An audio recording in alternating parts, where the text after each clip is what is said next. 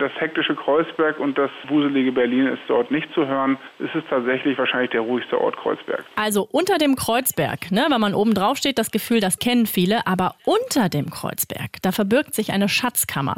Und heute gehen wir mit euch mal rein in diese Schatzkammer, in dieses geheime Gewölbe. 100% Berlin. Ein Podcast von RBB 888.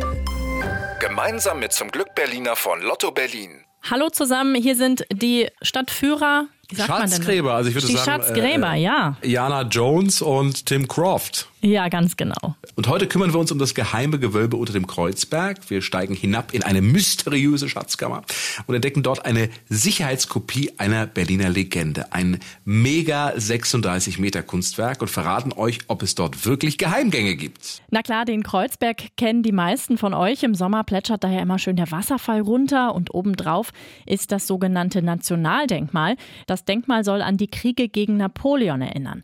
Am 30. März 1821 war die feierliche Einweihung und damals war das Denkmal noch ohne Keller. Aber im Laufe der Jahre wird Berlin immer größer, es werden immer mehr Häuser gebaut, die Bäume um das Denkmal herum werden immer höher und was passiert? Man sieht das schöne, teure Denkmal nicht mehr so gut. Es wirkt plötzlich ganz klein im Gegensatz zu den Häusern.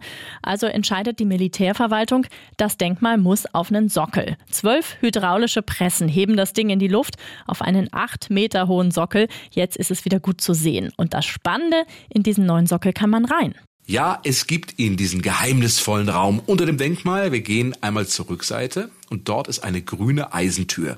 Die machen wir auf und stehen in einer Art Kathedrale. Pfeiler aus Backstein gehen links und rechts in die Höhe. An der Decke sind gewaltige Bögen. Ja, das Ganze sieht aus wie ein Gewölbe. Eine der ersten Dinge, die wir sehen, ist ein Schild. Fledermauskolonie steht drauf. Ja, hier unten wohnen tatsächlich Fledermäuse. Welche genau, das hat uns Felix Weißbrich erklärt. Er ist Leiter des Straßen- und Grünflächenamts im Bezirk Friedrichshain-Kreuzberg. Vor Ort haben wir die ähm, Rauhautfledermaus und die Zwergfledermaus. Die Population ist nicht sehr groß.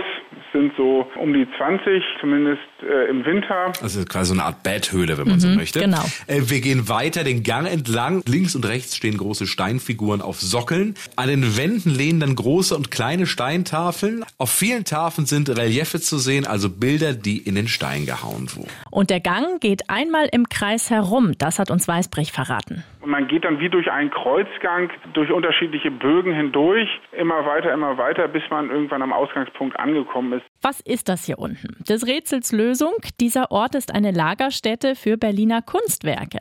Eine Art Depot, eine Art Abstellkammer. Und ein Relief ist ganz besonders. Es ist sagenhafte 36 Meter lang. Es ist das berühmte Münzfries vom Bildhauer Werner Schadow.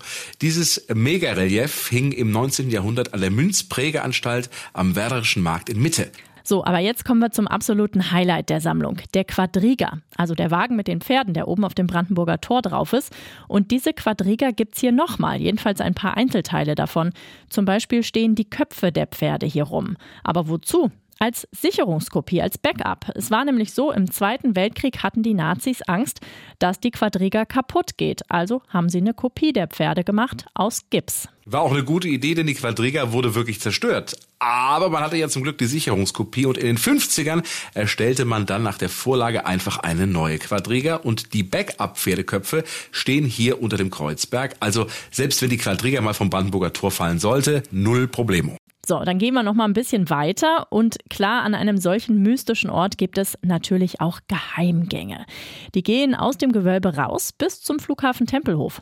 Genutzt wurden die im Zweiten Weltkrieg. Da stand eine Flak oben auf dem Berg und die Soldaten brachten die Munition durch den Tunnel. Durchlaufen durch den Geheimgang geht aber heute leider nicht mehr. In den 70ern wurde der Tunnel zugeschüttet, aber den Eingang kann man immerhin noch sehen. Ja, das ist sie, die geheimnisvolle Gruft unter dem Denkmal. Wenn Corona vorbei ist, dann werden wahrscheinlich auch wieder Führungen angeboten und dann könnt ihr die geheime Schatzkammer mal von innen sehen. 100% Berlin. Ein Podcast von RBB 888. Gemeinsam mit zum Glück Berliner von Lotto Berlin.